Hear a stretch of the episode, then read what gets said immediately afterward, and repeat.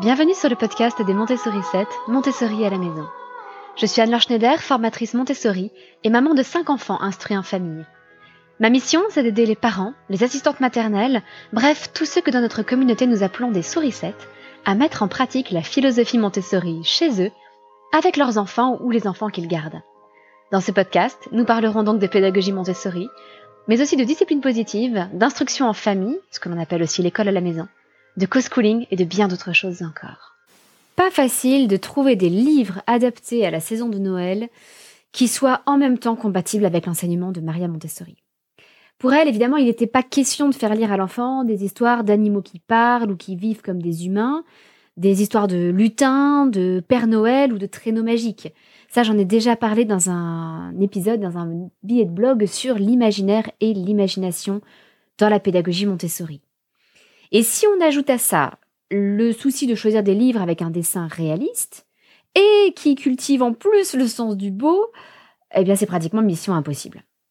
Alors heureusement pour vous, j'ai fait une bonne partie du travail et je voudrais partager avec vous toute une série de livres parfaitement, rigoureusement, scrupuleusement montessoriens euh, et aussi quelques livres qui ne sont pas rigoureusement montessoriens mais qui font partie de nos grands favoris année après année. Je vais vous partager à chaque fois des tranches d'âge qui sont évidemment indicatives. Vous connaissez mieux votre enfant que moi, mais au moins ça va vous donner une idée du niveau de difficulté de chacun de ces ouvrages. Et puis, petite précision aussi, ça n'est pas la peine de prendre des notes sur ce que vous entendez. Il y a tout un article associé à cet épisode euh, avec toutes les références de ces articles. Alors, mon premier conseil est bien évidemment de vous tourner en priorité ben, vers votre bibliothèque qui est une merveilleuse ressource pour votre famille, ou vers votre euh, librairie locale, votre libraire préféré. Mais d'un autre côté, je sais aussi ce que c'est que d'être un parent débordé, et donc dans l'article associé à cet épisode, je partage des liens vers Amazon pour deux raisons. La première, c'est que ça vous permet euh, souvent de feuilleter les livres ou de lire les avis de plein d'autres personnes. Et ça, je ne connais pas d'autres plateformes où il y a autant d'avis euh, de lecteurs. Donc c'est une excellente ressource simplement pour consulter les avis, même si derrière vous allez le commander euh, chez votre libraire préféré ou si vous le cherchez dans votre bibliothèque euh, municipale. Et si vous êtes débordé, que vous n'avez pas le temps, euh, pas la possibilité de faire autrement, ou que vous habitez très loin d'une librairie, parce que ça arrive, eh bien, ces liens sont des liens affiliés. C'est-à-dire que, au moins, si vous commandez sur Amazon, vous pouvez vous dire que vous soutenez par votre achat les Montessori 7 sans que ça vous coûte plus cher. Donc même si vous ne pouvez pas soutenir à ce moment-là votre libraire, eh bien vous nous soutenez nous, ce qui est une compensation quand même euh, par rapport au fait de faire appel à une grande multinationale comme Amazon. Bon. Donc, parmi les premiers livres, on va s'attaquer aux livres purement montessoriens et forcément, comme on cherche des livres réalistes autour de Noël, on va tourner autour d'un certain nombre de documentaires. Mais pas seulement, vous allez voir qu'il y aura aussi des romans. Mais le premier livre dont je voulais vous parler, je vais le faire un petit peu par âge, tranche d'âge croissante, c'est L'imagerie de Noël, qui est tout à fait adapté entre 2 et 5 ans. C'est un très joli livre d'images autour de Noël qui permet d'expliquer les traditions qui entourent cette fête, à la fois son origine religieuse, mais aussi tout le folklore qui l'environne. Ça va du sapin au Père Noël en passant par Saint Nicolas. Et puis vous trouverez dedans aussi pas mal de petits bricolages de Noël. Donc c'est tout à fait sympathique à aborder avec les jeunes enfants pour leur faire découvrir cette fête de Noël. Vous avez un autre documentaire dans la collection Mes petits docs que j'aime beaucoup. Euh, je ne sais combien de documentaires différents. Ils en ont un sur Noël. Avec là encore une explication du folklore autour de Noël mais non seulement en France, mais aussi dans d'autres parties du monde. À chaque fois, on aborde les menus, les fêtes, les traditions. Euh, les dessins sont assez sobres, sans grande qualité esthétique, mais ça reste à mon sens un bon documentaire, un bon livre documentaire. Entre 3 et 6 ans, il y a un livre que je vous recommande pour de multiples raisons, c'est Liv et Amy fête Noël. C'est un livre qui est simple, avec des phrases courtes et donc parfaitement adapté aux lecteurs débutants. Et en plus, ce qui est très très très rare, ce livre est écrit en cursive. Hurrah Il s'agit enfin d'un livre que vous allez pouvoir aborder si votre enfant apprend à lire avec la pédagogie Montessori, puisqu'on démarre par l'apprentissage de la cursive. Alors en fait, il y a toute une collection de petits livres Montessori pour enfants qui mettent en scène les deux filles de l'auteur, Liv et Amy. Et cette histoire-ci, Liv et Amy fêtent Noël, commence par expliquer que Liv et Amy ne croient pas au Père Noël, euh, mais ça ne leur empêche pas d'avoir leur petit rituel et de jouer le jeu du Père Noël pour les autres enfants qui sont encore convaincus de son existence. Je trouve que c'est donc plein d'empathie euh, et parfaitement adapté à disons, des familles Montessori. De même, entre 3 et 6 ans, il y a un livre qui s'appelle Agathe ne croit pas au Père Noël. Je vous avoue que je n'aime pas beaucoup le titre, parce que je le trouve un petit peu revendicatif.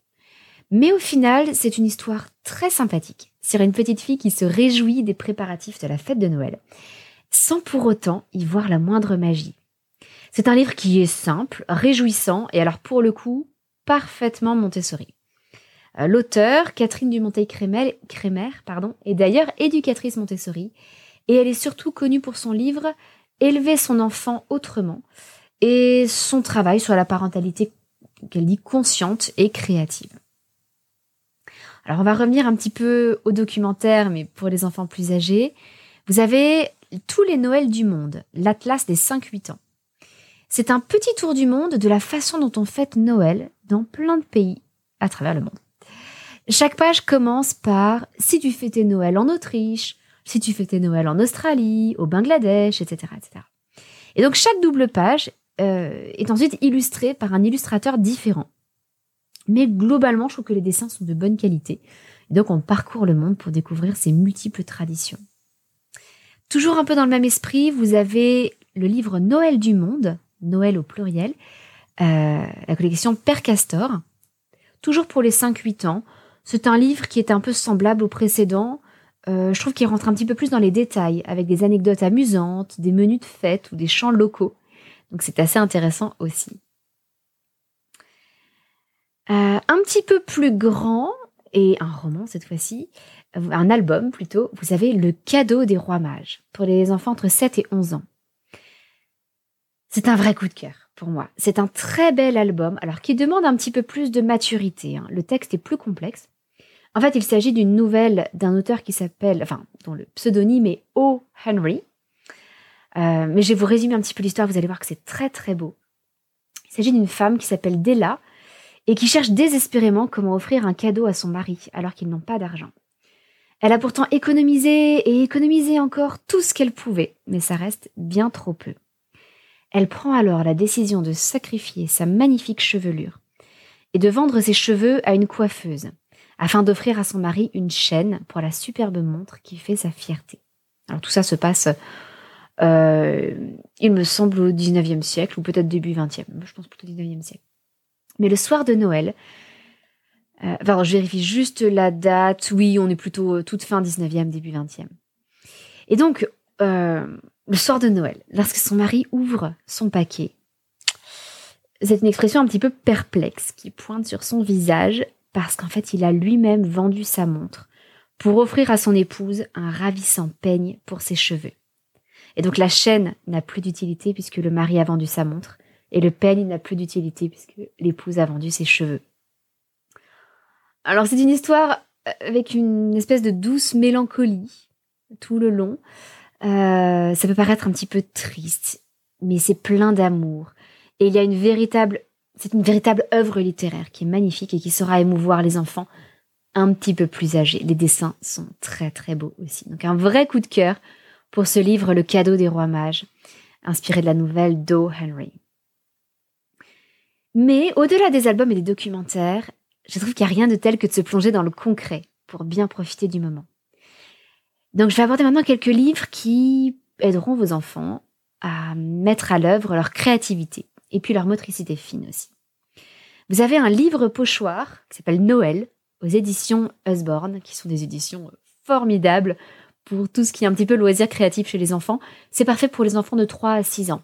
En fait, c'est un livre pour aider les plus petits à dessiner sur le thème de Noël, avec quatre pochoirs qui permettent de tracer 18 motifs, comme un sapin, le traîneau du Père Noël, etc. Un peu dans la même idée, dans la collection J'apprends à dessiner, vous avez l'exemplaire de, Noël. Euh, et c'est une collection que j'aime énormément parce qu'elle part du principe que euh, non, un enfant ne sait pas forcément dessiner de façon innée toutes sortes de choses et qu'il est bon de lui donner un modèle et des, explications. Chaque dessin est présenté étape par étape, à partir de formes simples, euh, de sorte qu'il devient en fait incroyablement facile de tracer un Père Noël, un Saint Nicolas, un sapin, etc. Et euh, bien évidemment, et comme pour tous les autres livres hein, de cette catégorie un petit peu concrète et créative, à vous d'expliquer ou non le côté folklorique du Père Noël. Hein. Vous n'éviterez pas les questions douloureuses, mais si ça ne vous pose pas de problème, bah, ça peut vous permettre de passer un agréable moment, par exemple à préparer des cartes de vœux en famille. Toujours pour le côté créatif, euh, un livre pour plus grands, c'est La magie de Noël à colorier. C'est vraiment un beau livre de coloriage, d'inspiration quand même plutôt anglo-saxonne. Euh, vous allez y trouver des histoires de cupcakes et de chorales de Noël. Et ça décrit en fait ce qui change dans la ville ou dans les maisons au moment de Noël. Ça décrit aussi les différentes traditions et le folklore à cette période de l'année. Je trouve que c'est une bonne introduction aux rituels qui entourent Noël, ou bien si l'on veut expliquer à terme d'où vient le thème du Père Noël. Mais ces livres, qui sont jusqu'ici parfaitement Montessori, ne représentent quand même qu'une partie de nos livres favoris pour la période de Noël. Alors, en faisant particulièrement attention quand même à distinguer ce qui est imaginaire de ce qui est réaliste avec les enfants, je vous avoue que je n'hésite pas à présenter d'autres livres. S'ils sont beaux, bien écrits, et qu'ils apportent quelque chose d'utile à la construction de l'enfant. Donc voilà d'autres propositions qui auraient peut-être fait hurler Maria Montessori. J'avoue que je n'en sais rien. Mais à mon humble avis, ce sont des livres qui ne devraient poser aucun problème si vous avez commencé à établir avec vos enfants la distinction imaginaire-réalité. Par exemple, il suffit d'une petite remarque de temps en temps sur le ton de la plaisanterie, euh, comme euh, Oh, mais est-ce que les taupes ont des petites tables dans leur terrier où elles mangent avec des souris? Et votre enfant devrait répondre, j'imagine, oh bah non, non, bien sûr que non. Et est-ce que les sapins peuvent parler? Oh non hein. Voilà, sur le ton de la plaisanterie, on arrive à aider les enfants à faire la part des choses entre ce qui est purement imaginaire et ce qui est plausible ou réaliste. Donc, en prenant tout ça en compte, voilà quelques-uns de nos livres préférés euh, qui utilisent l'imaginaire, mais qui sont de très belles histoires de Noël. Vous avez le sapin de Monsieur Jacobi, qui est parfait pour les enfants de 3 et 6 ans. L'histoire, c'est que Monsieur Jacobi installe un sapin gigantesque dans son salon. Sauf qu'il faut couper la pointe qui touche le plafond.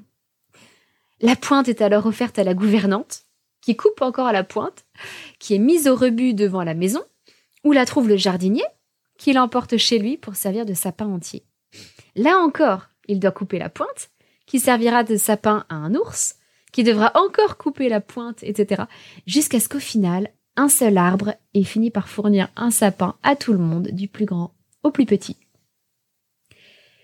Je trouve que c'est vraiment une histoire pleine de charme, dont le côté un petit peu ritournel euh, remporte toujours un grand succès auprès des enfants. Vous savez, les ritournelles, ce sont ces histoires où on répète un petit peu euh, les mêmes étapes, euh, page après page, comme Roule Galette, ou un certain nombre de livres assez traditionnels comme ça. Un autre livre que je trouve merveilleux pour les enfants de 3 à 6 ans, c'est le Noël de Balthazar. Alors, je dois vous expliquer, parce que vous serez peut-être surpris de ne pas m'entendre classer ce livre parmi les livres montessoriens.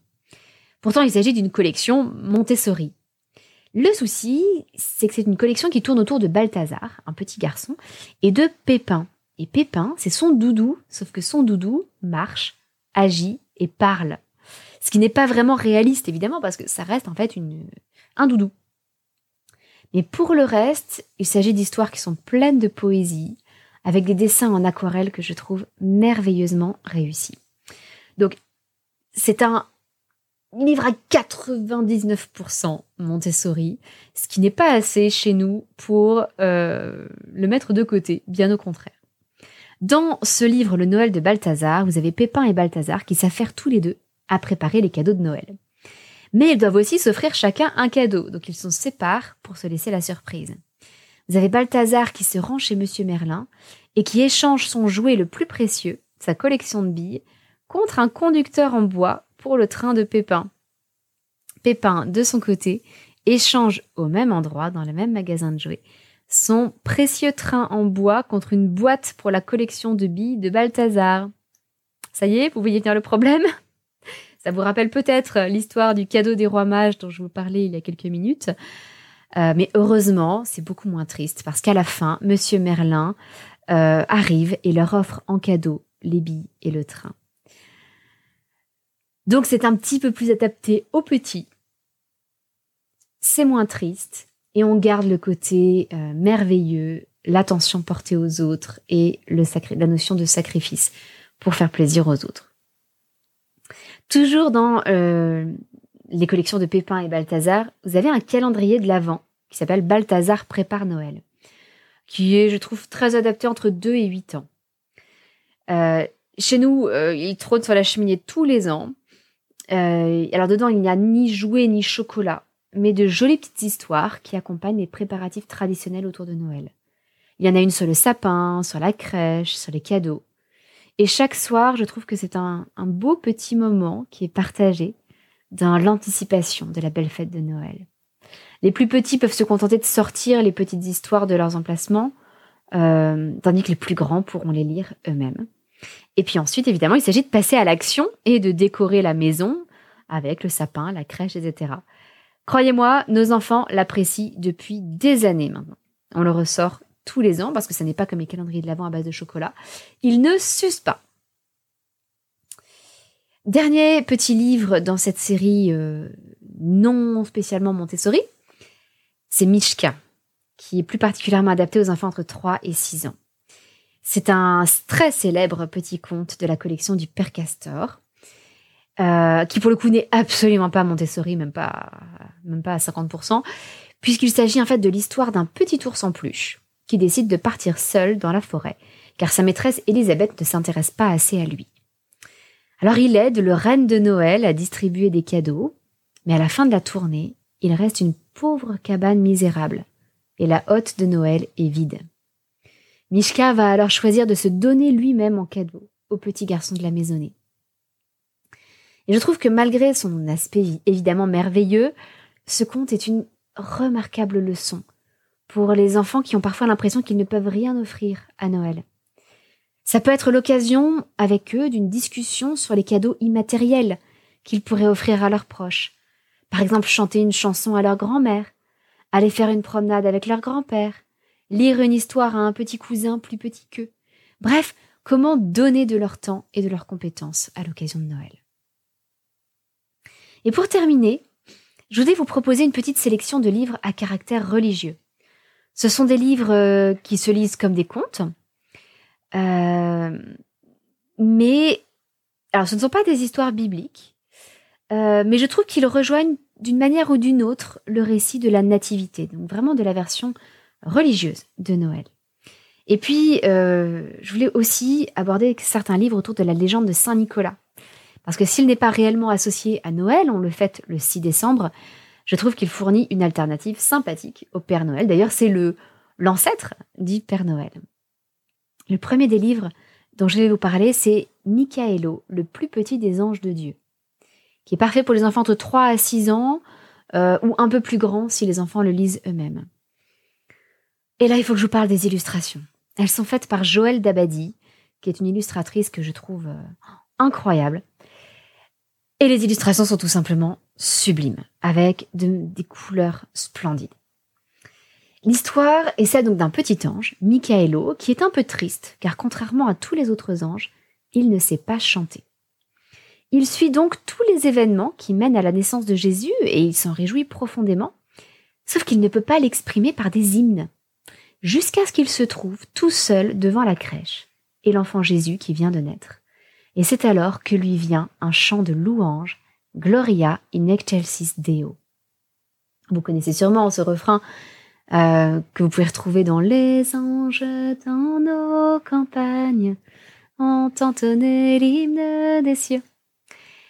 Eh bien, cette histoire reprend un petit peu euh, ce chant des anges Et la morale, c'est que seul le plus petit de tous les anges pouvait accueillir comme il se doit un Dieu qui se fait petit enfant. C'est un excellent rappel à l'humilité qui pourra peut-être aussi inciter les plus petits à chercher ce qu'ils peuvent offrir, malgré leur petitesse, à Jésus et aux autres. Un autre livre euh, des éditions du Triomphe, comme Michaelo, c'est Trois arbres pour un prince, qui est prévu pour des enfants un petit peu plus grands, entre 5 et 7 ans. Et il s'inspire d'un conte traditionnel russe. Dans ce conte, trois bûcherons discutent. Chacun a repéré un très bel arbre et rêve d'en faire le premier un coffre pour un trésor très précieux, le deuxième un bateau pour un roi, et le troisième rêve de le laisser pousser pour que chacun vienne se reposer à son ombre. Mais chacun des bûcherons a un fils, et ceux-ci ont d'autres projets. Les pères se résignent, et le premier arbre sert à construire une étable et une mangeoire. Le deuxième une barque de pêche, et le troisième est débité en poutre pour que le troisième fils puisse devenir, pardon, soldat romain. Là aussi, les dessins sont superbes et le récit récapitule toute l'histoire du salut. Le premier arbre devient en fait l'écrin du Fils de Dieu, euh, la crèche dans laquelle Jésus va naître. Le deuxième devient la barque de pêcheurs sur laquelle Jésus apaise la tempête. Et le troisième euh, devient avec ses poutres l'arbre de la croix, à l'ombre de laquelle tant de gens viennent chercher le salut. C'est donc là encore une très belle leçon d'humilité en tant que croyant, mais aussi en tant que parent. Dieu et nos enfants ont parfois d'autres plans que nous. Nous devons apprendre à faire confiance et parfois nous réaliserons qu'ils savaient mieux que nous. Je reviens à un livre des éditions Usborne qui s'appelle La nuit de Noël. Là, c'est un livre avec des sons et des images qui est prévu pour les enfants entre 3 et 6 ans. C'est un livre sonore qui permet d'écouter les airs de Noël les plus connus, tout en découvrant en même temps le récit de la Nativité. Les illustrations sont très douces et c'est un grand classique du livre de Noël. Je vous avais promis des livres sur Saint Nicolas, en voici deux. Le premier, c'est la véritable histoire de Saint Nicolas, pour des enfants entre 5 et 7 ans, avec l'histoire originelle du saint patron des écoliers et des Lorrains, euh, le tout avec un vocabulaire riche et des dessins vraiment très travaillés. C'est un classique. Le deuxième s'appelle tout simplement L'histoire de Saint-Nicolas, là encore pour des enfants entre 5 et 7 ans.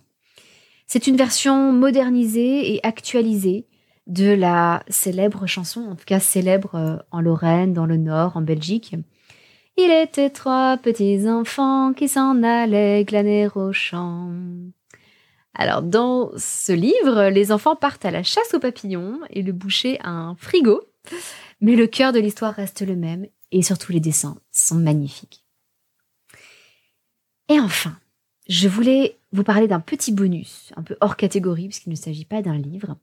Il s'agit des fabulettes d'Anne Sylvestre, le volume 9 qui s'appelle Joyeux Noël pour tous les âges, aussi bien pour les enfants que pour les adultes, parce que j'aime vraiment beaucoup cette chanteuse alors qui, ne date pas d'hier, c'est plutôt une chanteuse de mon enfance. Mais je trouve que ces comptines pleines de poésie euh, peuvent encore bercer l'enfance de nos enfants. Ils aiment souvent beaucoup reprendre ces chansons parce que les paroles ne les prennent pas pour des idiots.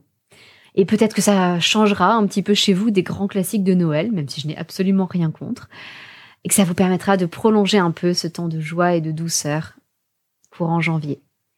Parce que oui, j'espère qu'avec tout ça, toutes ces références de livres, de livres créatifs, de CD, eh bien, vous n'aurez plus d'excuses pour abréger le temps de Noël et penser déjà à Pâques dès le 26 décembre. Je pense qu'il est bon de savoir profiter de ces quelques moments de douceur tandis que le froid s'installe.